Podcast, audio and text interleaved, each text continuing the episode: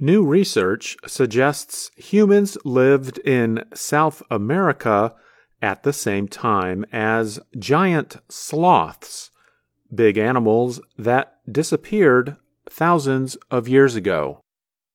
The findings support evidence that people arrived in the Americas thousands of years earlier than once thought. Scientists looked at small pendants made of bony material from the sloths. The pendants have round holes in them and look polished. The team of researchers said the pendants show signs that humans made them.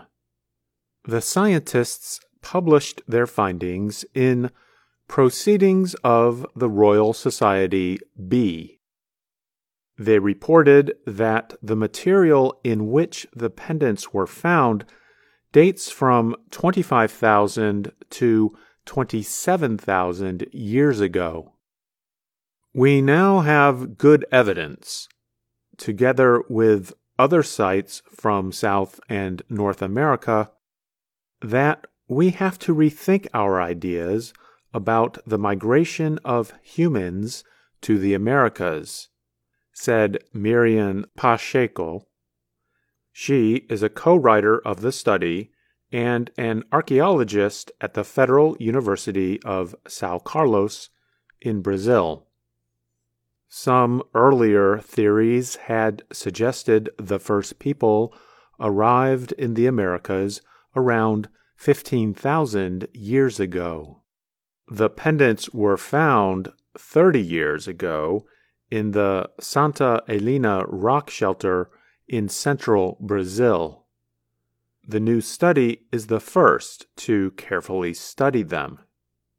The scientists ruled out the possibility that humans had found and made them thousands of years after the animals died. Instead, they say the pendants were made within days or a few years after the animal died. We think they were personal objects, possibly for personal adornment, said Thais Rabito Pansani, a co writer and paleontologist at the Federal University of Sao Carlos in Brazil. Once among the largest animals in South America, giant ground sloths were three to four meters long and usually walked on all four legs. They weighed more than 450 kilograms.